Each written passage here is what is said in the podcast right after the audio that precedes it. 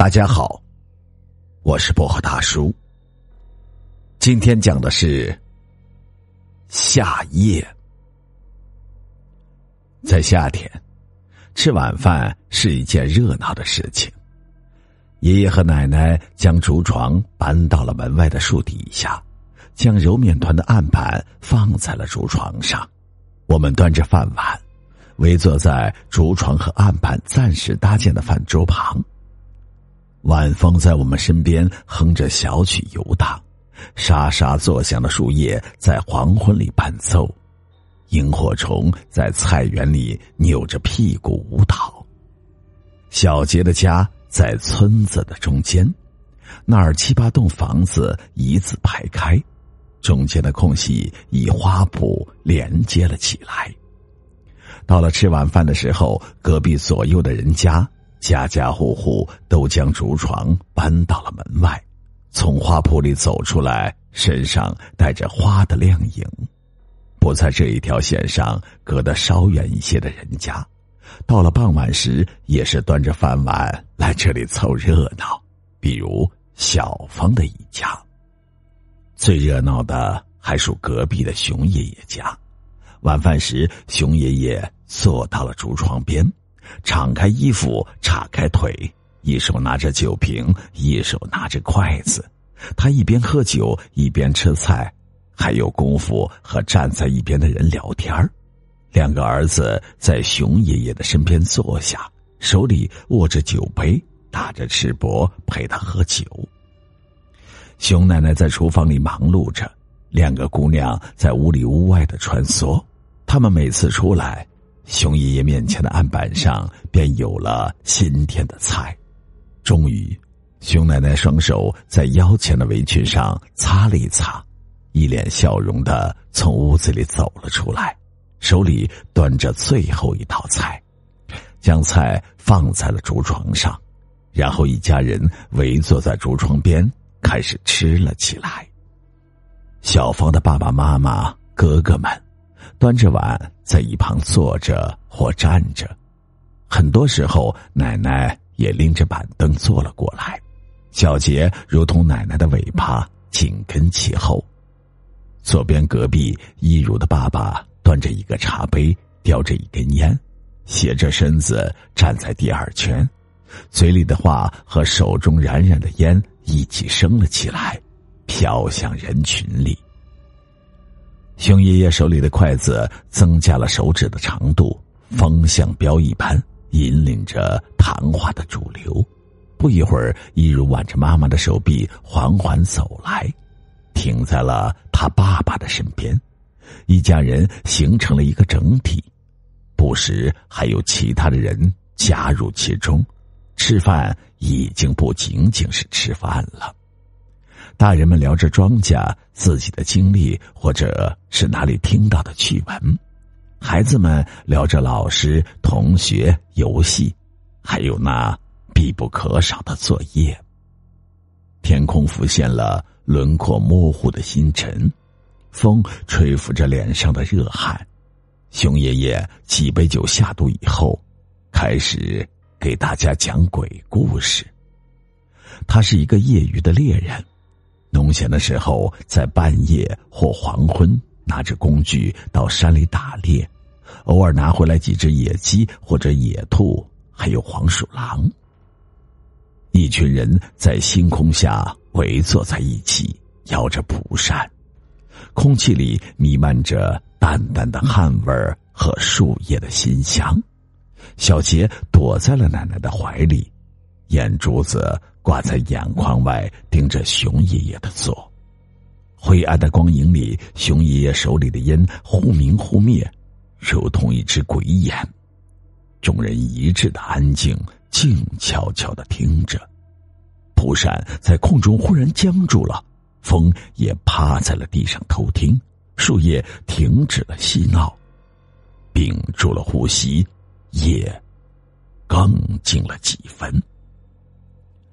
一切就绪，熊爷爷翘起了二郎腿，一只手搭在了膝盖上，身子微微前倾。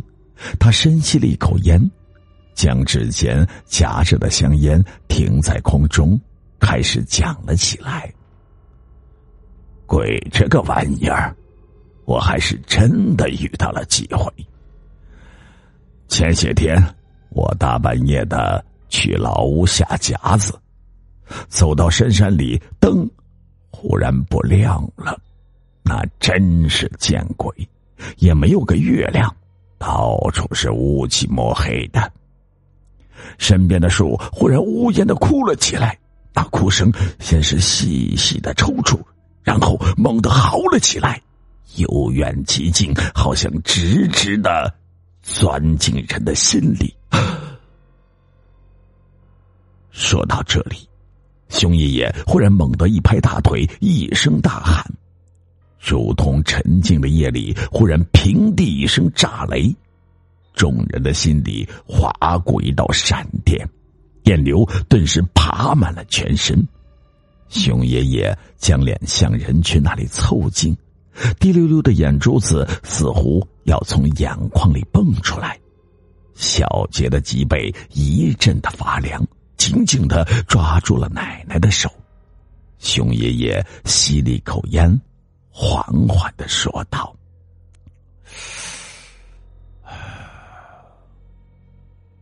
这时啊，对面的山岗上忽然出现一个人影，模模糊糊的看不清楚。我正奇怪呢，难道还有人和我一样也半夜来这里下夹子？哎，不对呀，一直只有我一个人呢。我正纳闷呢，那影子忽然不见了。我到处的寻呐，忽然，我的个妈呀！他就在离我不到半米远的地方，轻飘飘的一个白影儿，头发长的遮住了脸，掉在了地上拖着，浮在空中也看不到脚。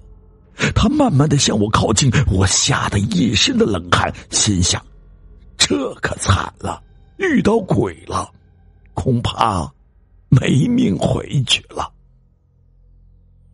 小杰的手指甲向奶奶的皮肉里又深了几分，死死的盯着熊爷爷的脸，一团阴森的凉气正在脊背上慢慢的爬着，心缩成了一团。四周一片的寂静，空气也变得薄凉了起来。熊爷爷停了下来，沉默了一会儿。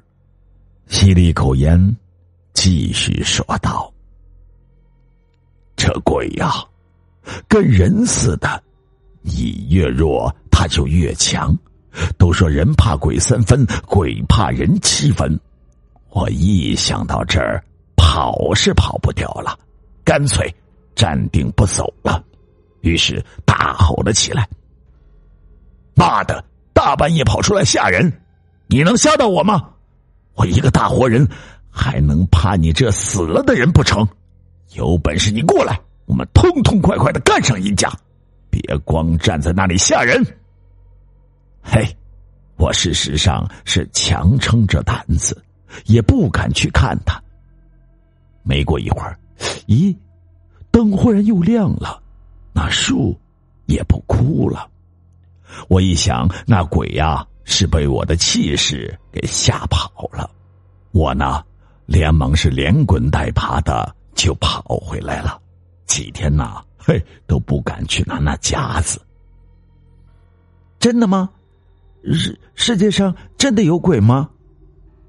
小杰瞪着眼睛，一脸森森然的问道：“那回遇到的鬼呀，还是个弱鬼。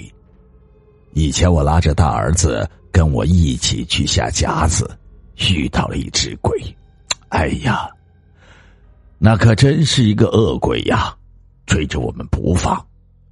如果只有我一个人，或大儿子一个人，那就惨了，肯定是要被那恶鬼给捉了去。哈哈哈哈哈！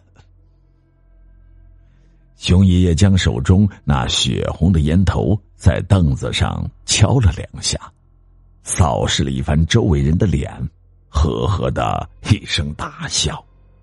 空气似乎凝固成了寒冷的冰块，人在冰块里不能动弹，被他一声笑给击碎了，从空中纷纷坠落了下来。我活了一辈子啊，没见过鬼，就一次半夜呀，从我那小女儿那回来，经过山岗时啊，哎呦，可把我给吓到了。熊爷爷隔壁的董奶奶怀抱着他熟睡的孙子，继续说着：“呃，那是个秋末。”我和我老头子从小女儿那儿吃饭回来，我们那个电灯啊不怎么亮，就只能照个一两米远吧。嗨，说来也巧，哎，那天呐，天上一团黑，没有月亮，也不见半颗星星。经过山岗上那个池塘的时候，嘿。不知怎的，一种像是在哭，又是像在嘶叫的声音由远向近的飘来。嘿，我也没理。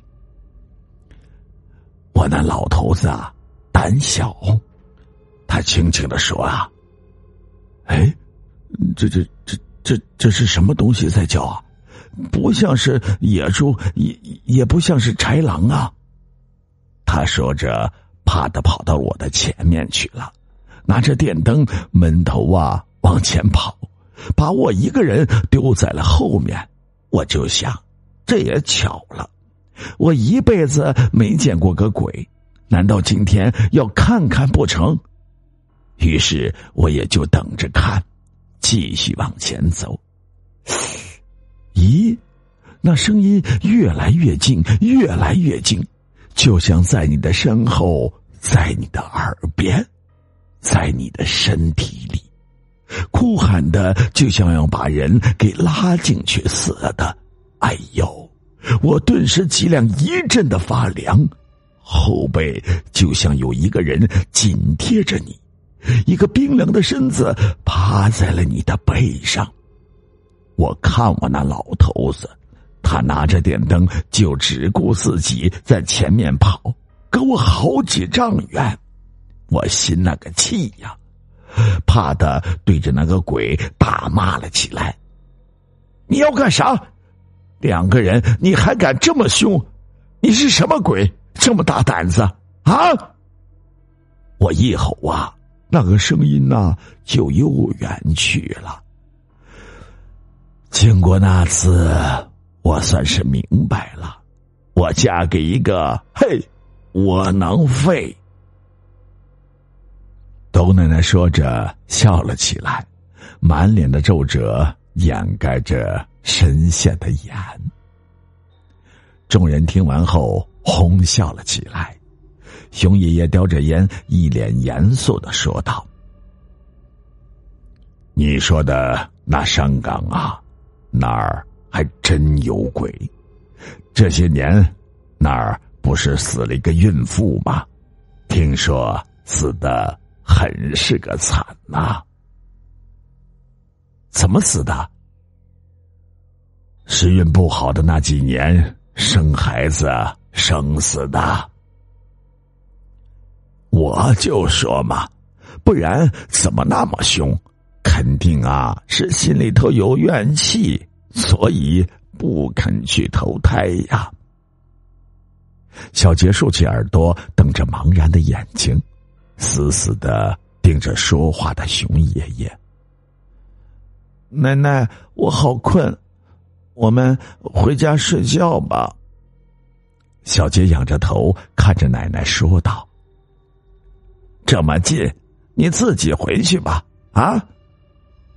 奶奶一副精神抖擞的样子。嗯，我怕，我我我怕鬼。小杰抓着奶奶的手指，奶奶一声轻笑。熊爷爷是在讲故事，世界上哪来的鬼？这都是吓你们小孩子的啊！是吗？怎么熊爷爷讲的就像真的一样呢？小杰满腔的疑惑。夜空下，闲谈继续着，小杰却不知不觉的在奶奶的怀中给睡着了。他睡着了，我便有了自由，张开翅膀在星空下飞翔，去探寻那鬼的世界。可惜，转了半天，一个鬼影子也没有见着。